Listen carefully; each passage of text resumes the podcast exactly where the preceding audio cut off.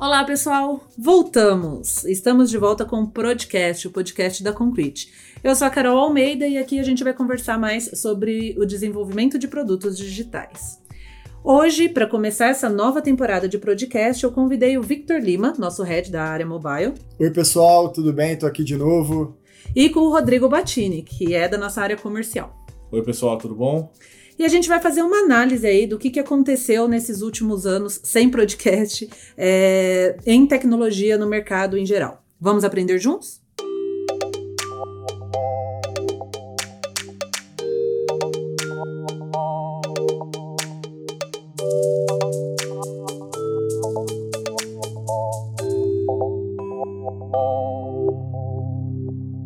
E aí, gente? Faz um ano e pouquinho aí que a gente não tem podcast.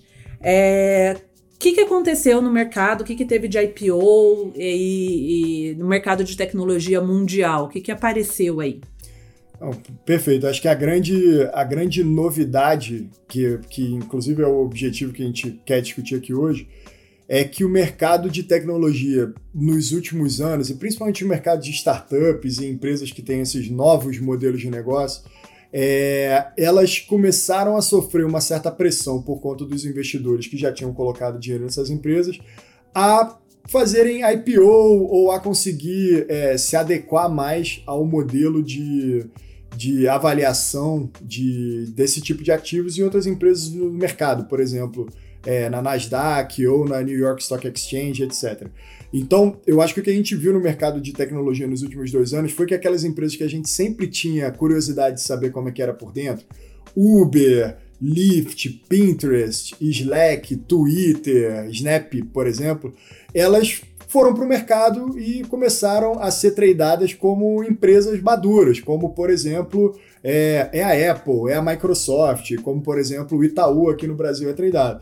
E aí eu acho que esse movimento trouxe uma maturidade tanto para o investidor saber como precificar esse tipo de ativo, mas também trouxe uma certa maturidade para o mercado de, de capitais e startup, digamos assim. Os investidores não ficaram muito felizes com tudo isso. Acho que tem muita volatilidade, tem, tem, tem diversas empresas que estão indo bem, que estão indo mal, e a gente vai falar um pouco mais para frente sobre isso, mas eu acho que trouxe um certo nível de sanidade ou de maturidade para o mercado de startup que a gente não via isso acontecendo nos últimos anos. Então, é, as empresas começaram a ser avaliadas de forma mais objetiva, é, usando essa inteligência do mercado que é distribuída e muito menos de forma subjetiva por uma relação um para um que era entre o fundador, o dono da empresa, e um potencial venture capital ou investidor trancado numa sala definindo quanto que valia aquela empresa. Então eu acho que esse é o grande efeito, o grande pano de fundo que está por trás do mercado de tecnologia nos últimos dois, três anos, que eu acho que tem um efeito muito positivo porque acaba definindo e trazendo mais maturidade para o mercado que a gente está envolvido. Né? Você acha que é mais positivo é, para o mercado, mas e para as empresas em si? Como é que elas estão lidando com isso? O que está acontecendo entre as empresas? A gente viu aí que Uber começou mas não, não, não, andou muito, foi meio mal. A gente teve a WeWork que teve que adiar o IPO e acabou é, culminando com a saída do CEO. É, a Snap parecia que ia mal, mas aí depois deu uma melhoradinha. O Twitter tá, tá indo bem, talvez por causa do Trump. É, a gente já tinha falado isso no podcast lá atrás, que o Trump ia tinha... dar uma, uma bombada no Twitter. Trump e Bolsonaro estão ajudando muito o Twitter. É, mas eu acho que para as empresas, o, o efeito mais direto é, acho que tem a ver no, com o tema da maturidade que eu tinha comentado. Então, assim, é, em algum ponto, o, o Uber foi avaliado pré-IPO como tendo um valor maior do que se você juntasse a Ford, a Chevrolet e a General Motors. É, e agora que o Uber abriu capital, você vê que o valuation, essa inteligência de mercado distribuída, é, precificando as ações do Uber muito mais próximo da realidade, levando em consideração a quantidade de perda que eles têm é, por quartil. Eles chegaram a perder 5 bilhões de dólares em um quartil. É, então, assim, é, e eu, de novo, tudo aqui que a gente está falando é volátil, porque como o mercado oscila, talvez eu esteja falando esses dados aqui agora e daqui a pouco é, já estejam desatualizados, mas eu acho que hoje, no dia 11 de outubro, é seguro, de 2019, é seguro você dizer que é, o mercado está conseguindo ser mais são em como que eles estão conseguindo avaliar quanto vale esse tipo de empresa. Então, isso é ruim, talvez, para as empresas que estavam vivendo de vapor, estavam lá com o vento debaixo das asas. A gente tem o caso do WeWork, que eu acho que a gente tem que falar bastante aqui sobre isso, é, que estavam vivendo talvez até uma distopia, uma ilusão em relação ao quanto que elas realmente valiam e o quanto que elas estavam dizendo que elas valiam, ou, e até recebendo aporte por isso. Mas eu acho que o efeito é positivo nas empresas, porque traz, um, traz os CEOs, os boards e os investidores a colocarem mais o pé no chão e buscar talvez a palavra que vai ditar o para frente dessas empresas, que é profitability, né? Empresas que sejam rentáveis, que tenham um modelo é, de negócio mais estruturado e menos, e menos exposto, digamos assim. Batini, é, o que, que você acha sobre esse movimento todo? Tem alguma coisa a ver com bolha? Existe uma questão relevante de que, como o Vitor Lima estava comentando, é um tipo de ativo e modelo de negócio que o mercado não sabia precificar direito. Né? Então, de uma forma geral, você tem uma, uma questão de volatilidade de risco que você não sabe ainda lidar direito. E, e dado também todo esse contexto, não só de tanta oferta pública, mas também de tanto dinheiro em, em late stage, você tem uma questão que pode sim eventualmente ser associada com uma bolha, dado que economicamente, se esse cara não é rentável, esse cara não está no limite trazendo valor para a sociedade que ele falou que estava trazendo. Então, quando você olha isso no ciclo como um todo, isso pode sim sugerir alguma bolha em relação a essas startups todas, principalmente pela falta de maturidade que tem avaliar esse tipo de modelo de negócio. Né? Então, quando você efetivamente faz a abertura dessas empresas, é como se fosse um dos testes finais do modelo de negócio daquela companhia. E ali você tem uma condição sim de avaliar, e eu acho que também é uma coisa favorável do que o Lima comentou, que existem pessoas boas que estão por trás dessas iniciativas. Né? Então também tem uma questão de, de você estar tá vendado quanto você realmente está valendo. Então acho que de uma forma ou de outra você vai ao mercado, você começa a perceber qual que é o real game que você está vivendo ali, e aí você dá a condição de verdade dos caras mais sêniores e boards da companhia conseguirem descer e adaptar aquele modelo de negócio para que você atinja efetivamente valor na ponta. Mas eu acho que tem uma relação com bolha sim. E o que, que acontece se estourar? O que é estourar uma bolha? Estourar uma bolha tem a ver no lado negativo, tem todo tem todo o problema e a ressaca que a gente passou, por exemplo, na bolha.com no ano 2000. Mas em linhas gerais, uma bolha tem a ver com reprecificação dos ativos, ou seja, com, com um wake-up call onde o mercado inteiro fala assim, cara, é, essas coisas não valiam tanto quanto a gente estava pagando e você teoricamente está ajustando o valor dela. É, dói porque pessoas perdem dinheiro, pessoas que entraram achando que uma coisa valia mais do que ela realmente vale, essas pessoas é, perdem dinheiro, os empregados das empresas podem talvez sofrer é, o impacto dessa, desse reajuste, mas no longo prazo, quando a bolha é, ela é, um, ela é um efeito do mercado se ajustando, isso é positivo porque na verdade está trazendo um pé no chão e está todo mundo meio que saindo de uma ressaca falando assim, gente, o que a gente estava fazendo na década de 80 usando ombreiras? E aí todo mundo fala, vamos parar de usar ombreira e vamos tentar meio que se, se reajustar. Então eu acho que isso por esse lado é positivo. Então, se a gente fosse pegar assim, por exemplo, o caso do Uber e do WeWork, que eu acho que são dois bons casos para a gente analisar de IPOs recentes, né?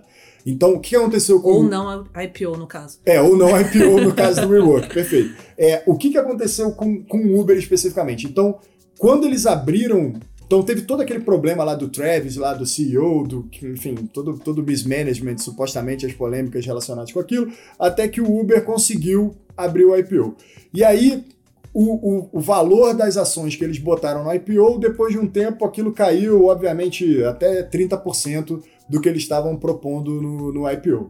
Então, isso significa que as pessoas que investiram na empresa, que fizeram o IPO até o lançamento, estavam pelo menos 30% erradas sobre o quanto que elas achavam que o Uber valia é, em relação a toda a inteligência do mercado, todo, todo, o resto do mercado investidor apostando seu dinheiro naquilo.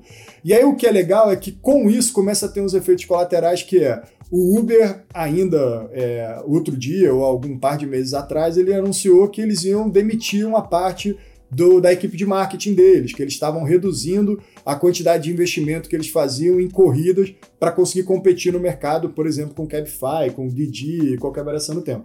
Então, é legal porque existe um movimento agora que o Uber está com capital aberto dele tentar ser uma empresa mais rentável, mais sã, que, que torra menos dinheiro de forma, entre aspas, inconsequente.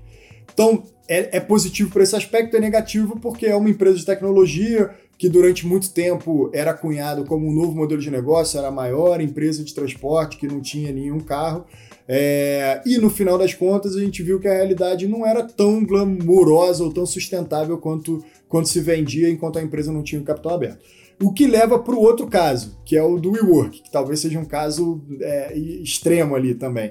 Então, no caso do WeWork, quando eles abriram o, o prospecto para começar a, a, dar entrada no processo de abertura de capital, você tem que meio que dizer mais ou menos como que está a sua situação financeira da empresa.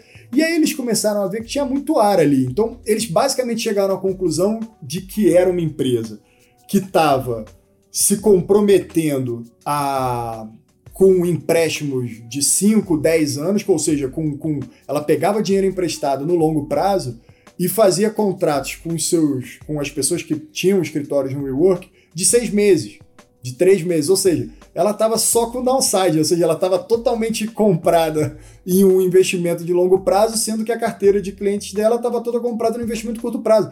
E aí quando você vai parar para pensar na loucura ou na obviedade que isso é no mercado de real estate, é, não vou dizer que é uma burrice, porque obviamente é um modelo inovador, etc. Mas assim, era o mercado talvez estivesse muito, muito ébrio, digamos assim, é, do, do, no que, que era aquele modelo de negócio no final das contas.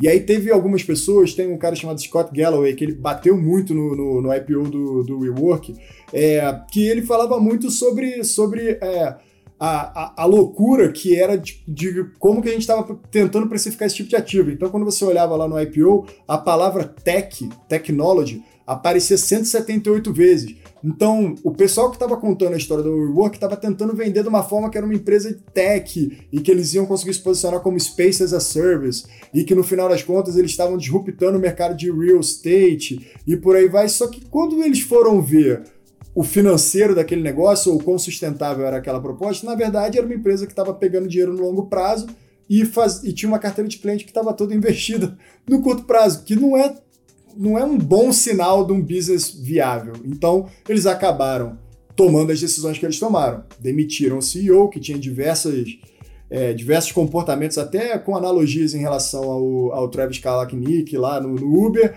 botaram um novo grupo de pessoas on board, o SoftBank está tendo que botar mais dinheiro antes do IPO para ajudar a organizar a casa, porque a empresa, do jeito como ela estava, eles tinham um run rate, um, a quantidade de dinheiro que eles tinham era no máximo um ano e meio, dois anos naquele modelo de negócio como eles estavam hoje. Então, é ruim, é ruim porque é mais uma empresa de tech que tinha um modelo de negócio inovador, disruptivo, que quando o pessoal foi olhar na prática, não tinha aspectos sustentáveis. É positivo porque o WeWork está tendo que passar por uma dieta, está tendo que passar por uma procura de um modelo de negócio mais sustentável, que isso é bom no longo prazo, para todo mundo, na verdade. Né? Será que vai? Eu acho que não sei o WeWork, mas o movimento como um todo ele é muito importante porque ele traz sobriedade para a inovação.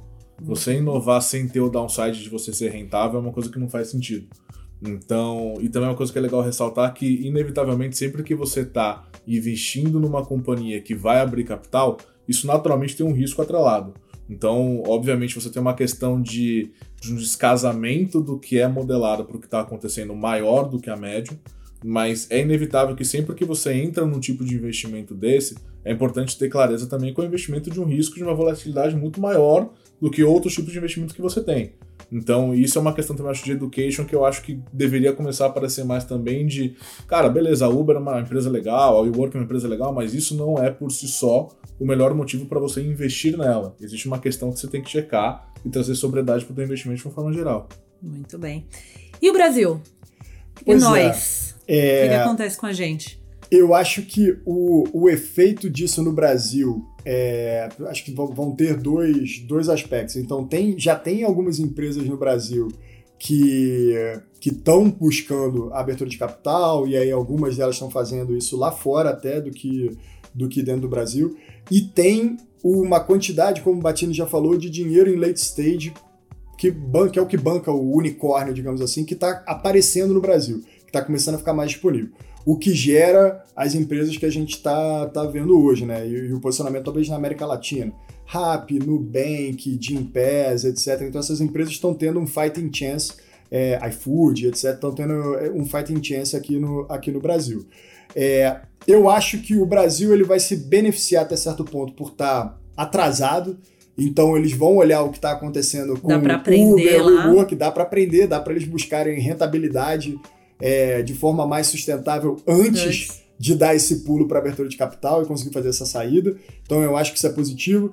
É, um outro efeito é que mesmo essa galera de late staging, esse dinheiro de late staging, é, ele vai estar tá mais esperto, porque ele também vai ter aprendido sobre o que aconteceu lá fora, então talvez é, as empresas que talvez estivessem vindo com esse vento menos focado em profitability é, por debaixo das asas, elas tenham que se adequar mais, então o dinheiro vai estar tá mais esperto em relação a isso. É, mas eu acho que o efeito geral no Brasil é positivo. A grande expectativa que a gente tem é que essas empresas como é, Log, etc, etc, etc, que são empresas brasileiras que a gente acha que tem um potencial de, de, de despontar no, no mercado, é, que elas tenham, que elas façam de forma mais cuidadosa, digamos assim, no, no, mercado brasileiro. Mas assim, o mercado brasileiro tem bastante potencial ainda, só vai ter que ser mais esperto. Né? E a diferença entre Brasil e América Latina? A Concrete começou a América Latina no ano passado, Exato. Colômbia e Chile. Exato eu acho que a principal diferença, ou uma diferença muito latente, é que o Brasil é um país mais conectado tecnologicamente, que tem um ecossistema até certo ponto mais desenvolvido para esse tipo de, de investimento.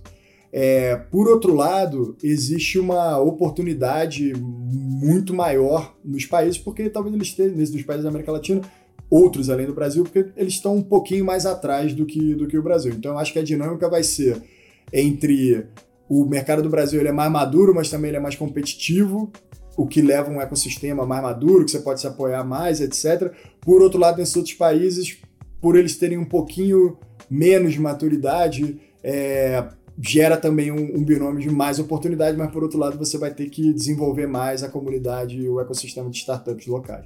Então acho que esse, é o, esse talvez seja o, o, o grande paradigma. É, tem uma coisa que a gente não falou, que é, nessa história toda tem empresas que estão indo bem. Sim, e, verdade. E, e, é importante a gente, a gente pontuar, assim.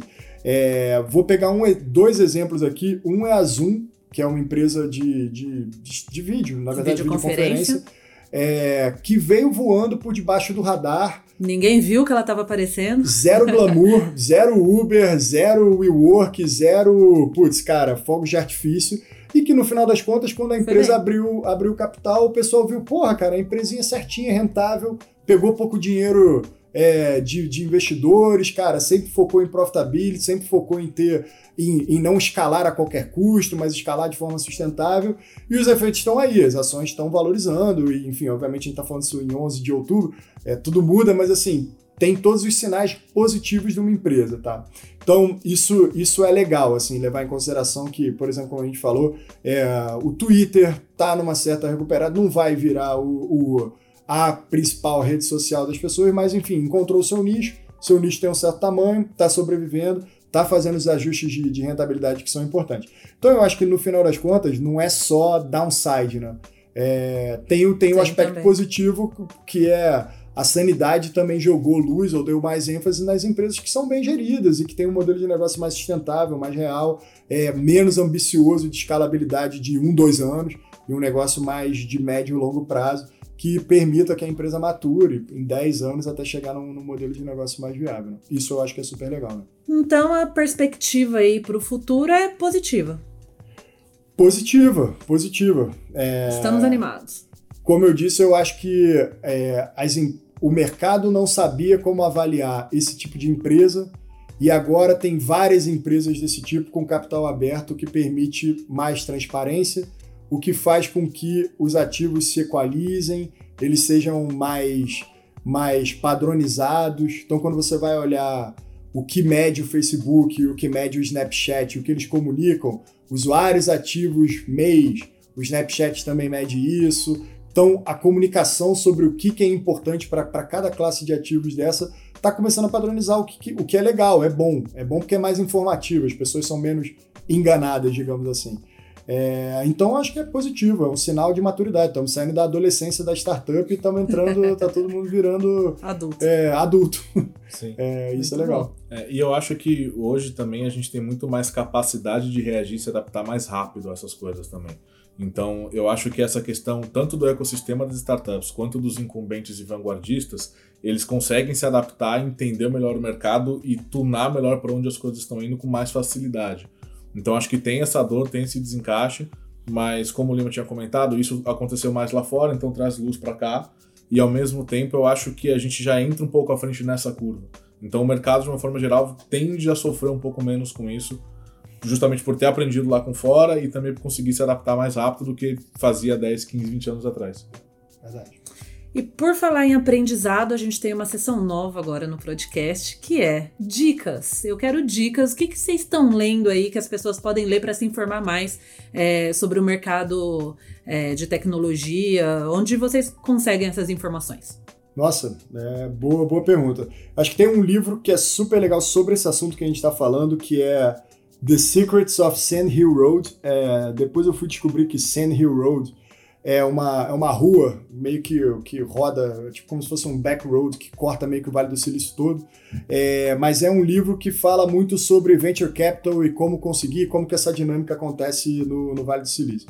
Eu acho que é um livro bem interessante para a galera que está tá interessada por esse assunto.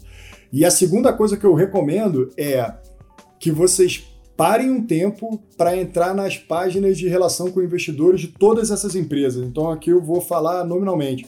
Uber, Lyft, Snapchat, Twitter, Zoom, Atlassian, Adobe, Slack, Box, Google, Apple, Microsoft, Facebook, Amazon, Netflix, Magazine Luiza, Via Varejo, UOL, PagSeguro, é, Stone, enfim, quando, quando acontecer tudo, tudo que a gente está esperando, é, Banco Inter, Links, etc., que eu acho que é legal porque você olhando o prospecto dessas empresas e como eles estão se comunicando com os investidores, você acaba aprendendo é, bastante sobre essa dinâmica que a gente está falando, como que essas empresas estão comunicando suas estratégias para o mercado, e eu acho que fala muito sobre a maturidade do, do mercado de tech ali. Eu recomendaria essas duas coisas ali.